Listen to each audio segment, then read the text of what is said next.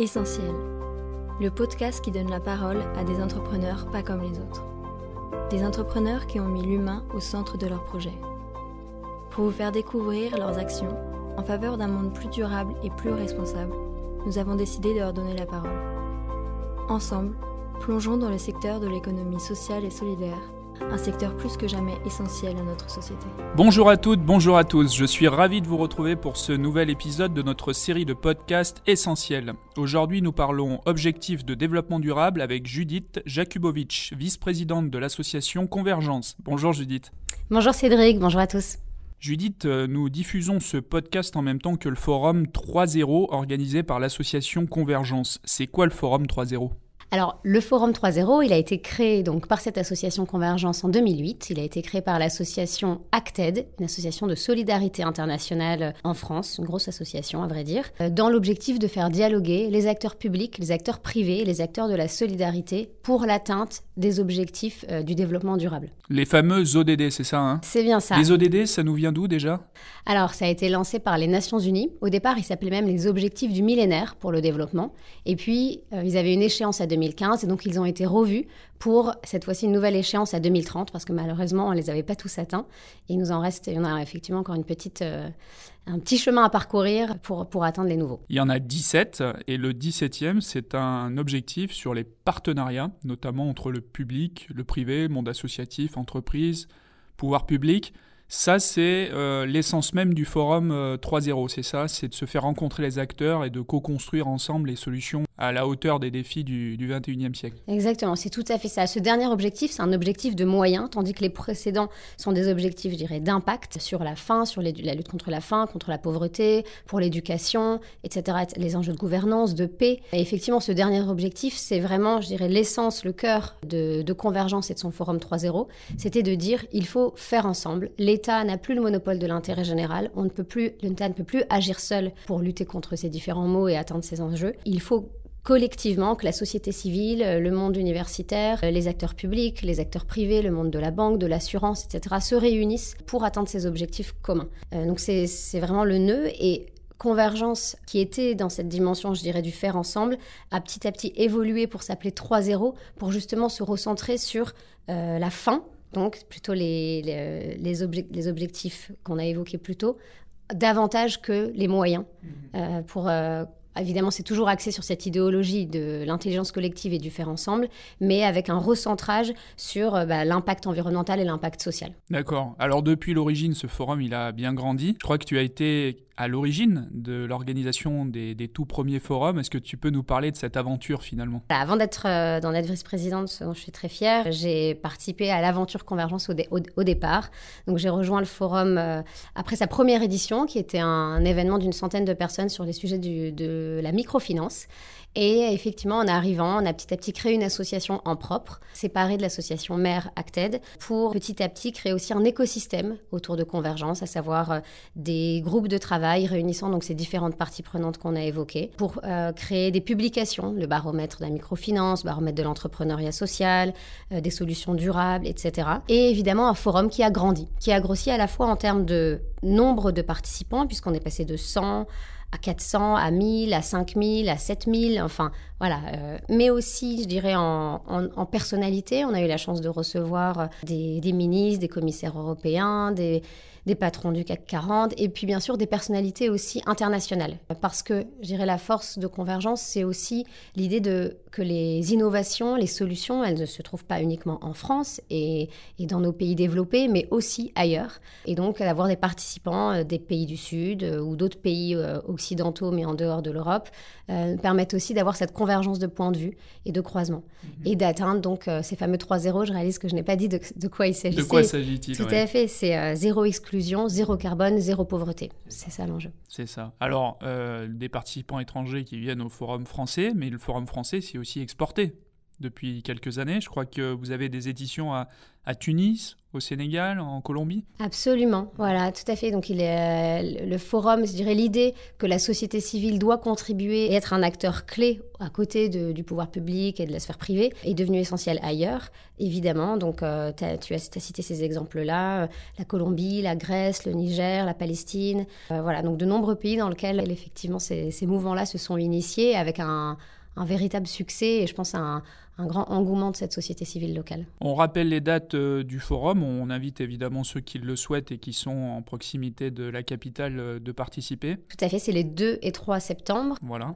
Donc ça commence dès aujourd'hui. Mais tout au long de l'année, on peut aussi participer à des groupes de travail, on peut aussi être contributeur pour des baromètres, c'est ça? Tout à fait, il y a des publications à laquelle vraiment chacun peut être euh, encouragé de contribuer, d'écrire son opinion, son point de vue, mais aussi une vision un petit peu holistique, j'irais, de, des sujets qu'il porte tout au long de l'année. Donc on, on, a évoqué tout à l'heure celui de la microfinance, celui de l'entrepreneuriat social qui vient de sortir.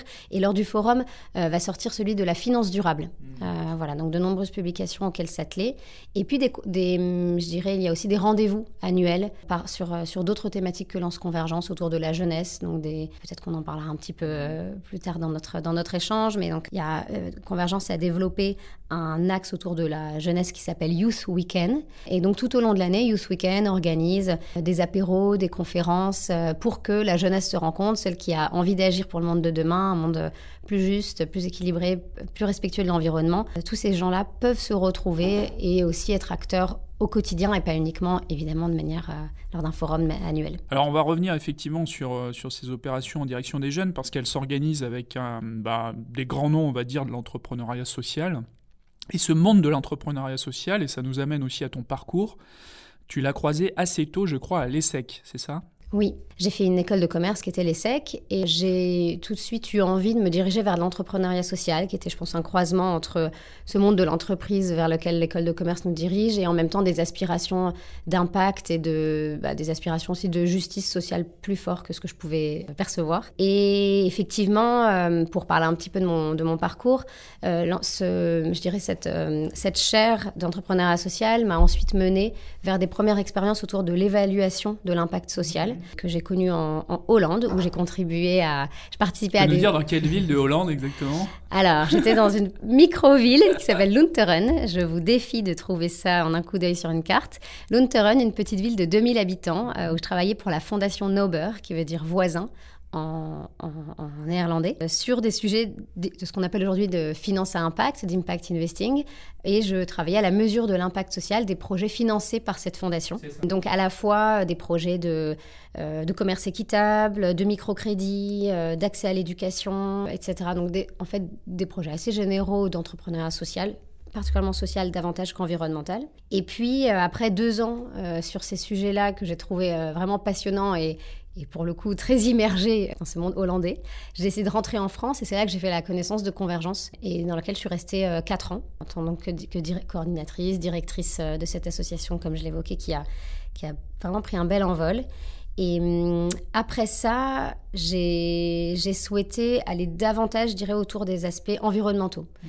Et je me souviens qu'on était un 2 janvier 2015 et que j'écoutais à la radio euh, notre président de la République de l'époque, euh, François Hollande, qui appelait toutes les âmes qui le souhaitaient à contribuer à la lutte contre le changement climatique. Euh, il y a eu un effet d'appel pour moi, vraiment. Je me suis dit, en fait, il faut que je m'engage là-dedans, c'est ça que j'ai envie de faire. Mmh. Et, et j'ai eu la chance de rejoindre l'équipe de négociation de la COP 21. Donc tu as participé aux, travaux et aux, discussions autour de la COP 21 voilà, donc, mm. qui est l'accord euh, climat, l'accord de Paris. Donc, euh, j'étais rattachée au ministère de l'écologie à ce moment-là, et donc je travaillais avec la spécificité que je connaissais grâce à Convergence, sur, je dirais, la mobilisation de la société civile et les rencontres des acteurs non étatiques. Donc, on le sait, euh, les États, et ils l'ont encore là pour la COP26, euh, des responsabilités très fortes à, prendre, je dirais, autour de, leur ambition et de leurs engagements pour un monde euh, avec une, augmentation de la température d'ici la fin du siècle qu'on espère limiter à 1,5 degré. Merci, même si on sait que les scénarios deviennent de moins en moins probables vers cette, vers cette trajectoire soir-là. Néanmoins, à l'époque de la COP21, et j'en suis convaincue c'est encore le cas, euh, l'enjeu était aussi que les acteurs non étatiques puissent démontrer leur capacité à atteindre ces objectifs-là eux aussi. Donc c'est comment est-ce que des coalitions d'entreprises, des coalitions de villes, de collectivités locales puissent dire à leurs États, d'une certaine manière, regardez, nous, on est en chemin, nous, on est prêts à atteindre, on a mis les skis dans la pente, allez-y, rehaussez votre ambition, on est là, on va y arriver ensemble. Donc c'était arrivé à, je dirais, voilà, à, créer ce, mouvement d'entreprises qui s'engageait fortement, euh, d'entreprises et donc, comme je disais, d'acteurs de, la société civile, euh, pour cet accord climat. Et après la COP, qui a été une expérience vraiment unique, euh, dans, une incursion aussi dans le secteur public pour moi que je connaissais, que je connaissais mal, j'ai voulu rejoindre un acteur privé un, un, acteur unique, je dirais, alors que Convergence, c'était un monde, je dirais, avec une vision macro sur tout ce qui se passe au niveau de la société d'une autre manière aussi évidemment au sein de la COP. Donc là, j'ai décidé de rejoindre un de ces opérateurs quelque part et euh, j'ai rejoint Danone, donc une entreprise agroalimentaire qu'on ne présente pas en France évidemment, notamment aux achats. J'ai commencé aux achats de matières premières et donc comment est-ce qu'on fait pour acheter des matières premières de manière responsable, de manière durable, en respectant euh, les droits de l'homme, en respectant euh, les sols quand on produit de manière agricole, en respectant voilà, les hommes et les femmes qui, les produisent. Mmh. Donc je m'occupais de matières premières qu'on peut dire à risque euh, tels que euh, le papier, euh, l'huile de palme, le sucre. et pour toutes ces matières premières que nous consommons chacun au quotidien, il y a des choses à faire sur leur chaîne d'approvisionnement pour qu'on s'assure qu'elles respectent voilà, des, des, normes, au-delà des normes, des ambitions qu'on aura envie voilà, de voir chacun. Et puis plus récemment, euh, j'ai quitté la Hollande parce qu'il s'avère que, vous voyez, à chaque fois, ma vie m'a ramenée en Hollande puisque ces achats chez Danone étaient en Hollande. Cette fois-ci, j'étais plus proche de la capitale. Je ne sais pas si je dois vous rassurer en, cela, mais j'étais à Amsterdam pour arriver en France et être responsable de la RSE pour, euh, pour Danone France. Aujourd'hui, tu es responsable de la RSE pour Danone France. Voilà, Danone qui, euh, bah, on on en a parlé un peu dans la presse ces derniers mois, évidemment, avait un patron euh, charismatique sur ces sujets de, développement durable, hein, qui avait beaucoup impulsé, initié, innové même hein, sur, sur ces sujets.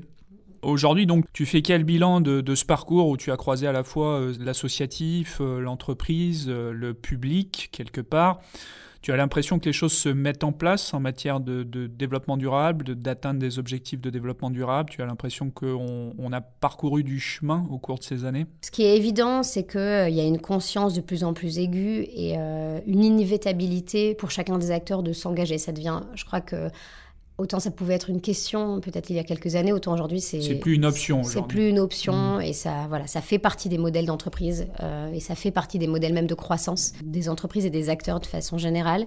Ce qui, un des, une des remarques que je me suis faite au fur et à mesure de mon parcours, c'est amusant de voir combien quand on est du côté d'un de ces acteurs-là, les autres semblent beaucoup plus importants que lorsqu'on est chez les autres acteurs. Je donne un exemple.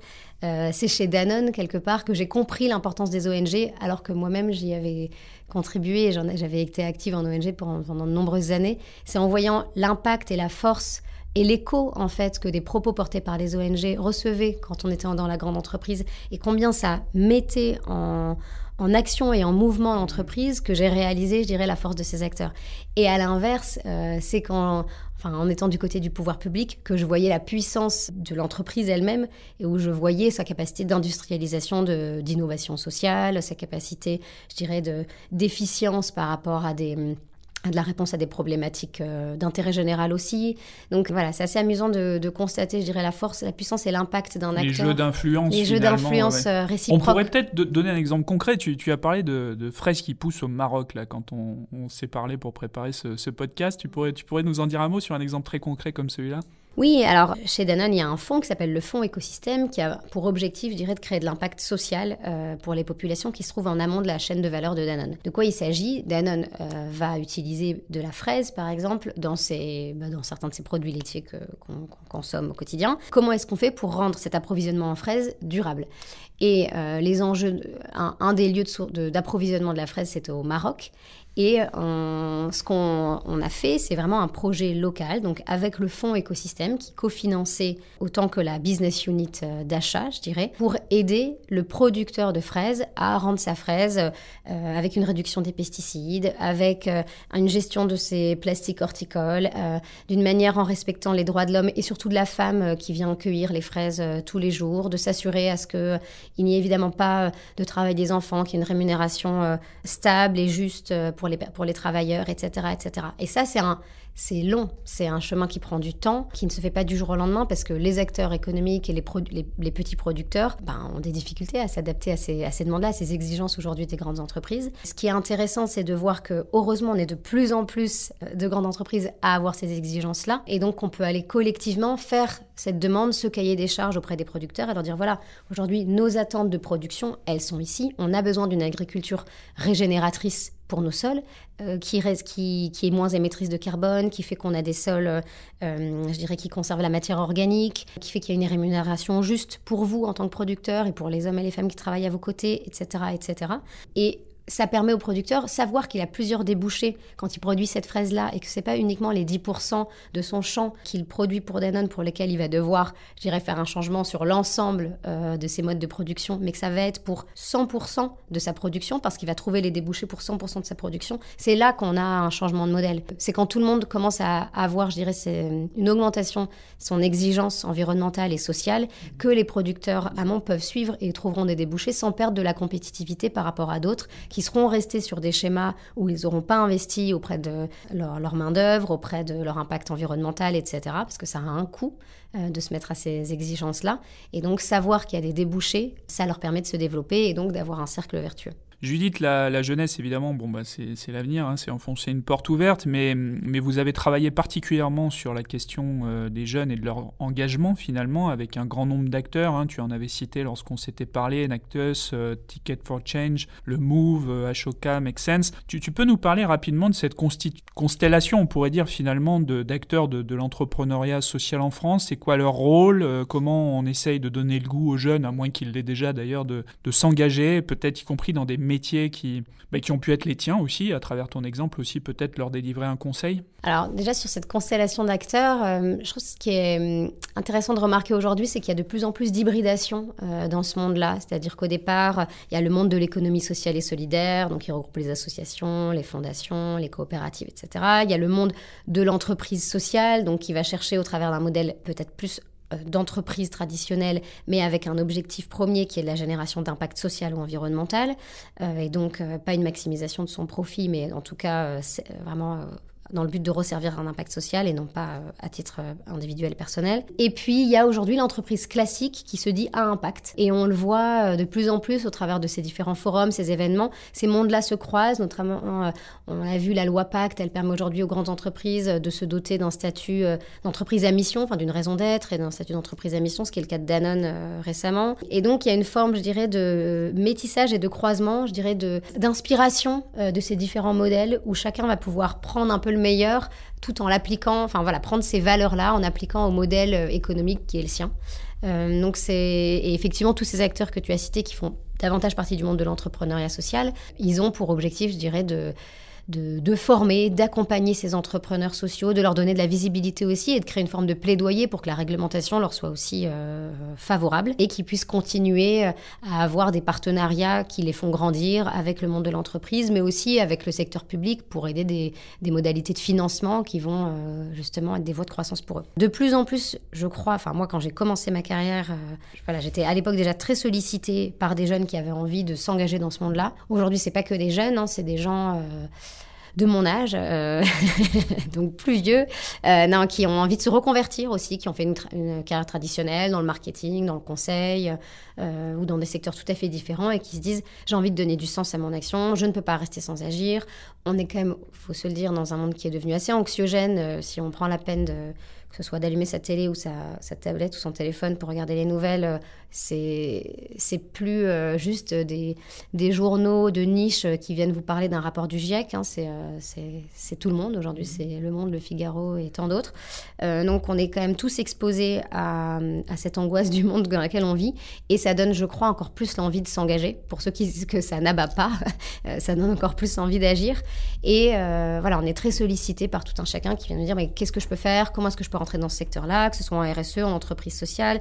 Qu'est-ce que vous me conseillez comme carrière? Est-ce qu'il faut que je fasse un master? Est-ce qu'il faut que j'aille Et je crois que c'est des questions qui sont, qui sont très légitimes aujourd'hui. Je dirais, moi, moi, les conseils que je donne déjà, c'est que je crois beaucoup au fait que ça fait du sens de mettre son travail au cœur de, de l'intérêt général et au cœur de sa passion et de ce qui nous occupe et ce qui nous, ce qui nous émeut d'une certaine façon, mais de pas uniquement garder ça pour son week-end et ses soirées, ou de ne pas que démarrer ça euh, à 45 ans, même si ça a des vertus, hein, mais, euh, mais je pense que voilà, on travaille 80 000 heures toute sa vie, si on met ces 80 000 heures au service euh, d'un changement de la société, d'une transition écologique, on peut tous individuellement et collectivement faire du coup la différence. Après, comment? Moi, j'avoue que je crois beaucoup aux rencontres. Euh, donc, euh, sans revenir à notre sujet initial, participer à des forums tels que celui de Convergence, et il y en a de nombreux autres, euh, dans lesquels on a l'opportunité de rencontrer des gens qui vont vous faire confiance, qui vont avoir envie de travailler avec vous, auxquels vous allez apporter votre singularité, vos spécificités, parce que même si, entre guillemets, vous venez du, marketing, même si vous n'êtes qu'étudiant fraîchement sorti d'école, d'ingénieurs, de, la fac, etc., vous avez une singularité, une énergie, un enthousiasme, un dynamisme à apporter, des idées, des convictions que les entreprises euh, recherchent vraiment euh, ardemment. Euh, mais c'est vrai que voilà, il faut il faut aussi se former. Donc, je ne citerai pas les masters, etc. Je pense qu'il y en a plein aujourd'hui. Mais je pense qu'il y a toutes ces compétences à apporter et qu'on en a besoin. Et puis sinon, il y a la voie aussi de l'entrepreneuriat. Venez, vous aussi, faire une différence, apporter une pierre euh, à l'édifice de, ce monde qu'on a envie de voir euh, advenir, qui commence, euh, voilà, qui a déjà commencé hier, qui continue demain. on a du, on a du chemin à faire, je pense, que ce soit à l'intérieur de. Et je le redis, je pense qu'à l'intérieur de l'entreprise, une entreprise classique, on peut faire la différence mm. au quotidien, même si on n'a pas une fonction de RSE. Aujourd'hui. Enfin voilà, les, on peut trouver 10% de son job où finalement on a un impact social, on a un impact environnemental, ou évidemment au sein du monde associatif, de l'entreprise sociale, où on est purement et 100% dédié à son engagement. Bon, ben, le message est passé en tout cas, et puis on peut surtout encourager euh, tous ces jeunes et les moins jeunes à, à venir sur le forum 3.0. Nous-mêmes, euh, Fédération nationale des caisses d'épargne, nous serons présents puisque nous animons une table ronde le 3 septembre, hein, vendredi matin, 9h30 sur euh, l'exclusion numérique et donc sur les solutions d'inclusion numérique, puisqu'on essaye nous-mêmes d'innover sur ce sujet qui touche quand même 13 millions de Français. Hein. C'est pas rien. Et puis, euh, on a pris beaucoup de plaisir également à, être partenaire de, ce forum plusieurs années, via notamment le baromètre de la microfinance qui continue d'être euh, diffusé. Vous pouvez trouver le baromètre de l'entrepreneuriat social et toutes ces bonnes publications qui permettent de se mettre à jour sur tous nos sujets d'intérêt autour des objectifs de développement durable. Merci infiniment Judith. Merci beaucoup Cédric, merci. Si vous souhaitez en savoir plus sur Convergence, rendez-vous sur le site internet www.convergence.org. Vous pouvez également visiter notre site internet www.fédération.caisse-épargne.fr pour en savoir plus sur le soutien qu'apportent les caisses d'épargne aux acteurs de l'ESS. Rendez-vous dans un mois pour notre prochain podcast. En attendant, n'hésitez pas à partager et à nous dire ce que vous avez pensé de ce nouvel épisode. Au revoir.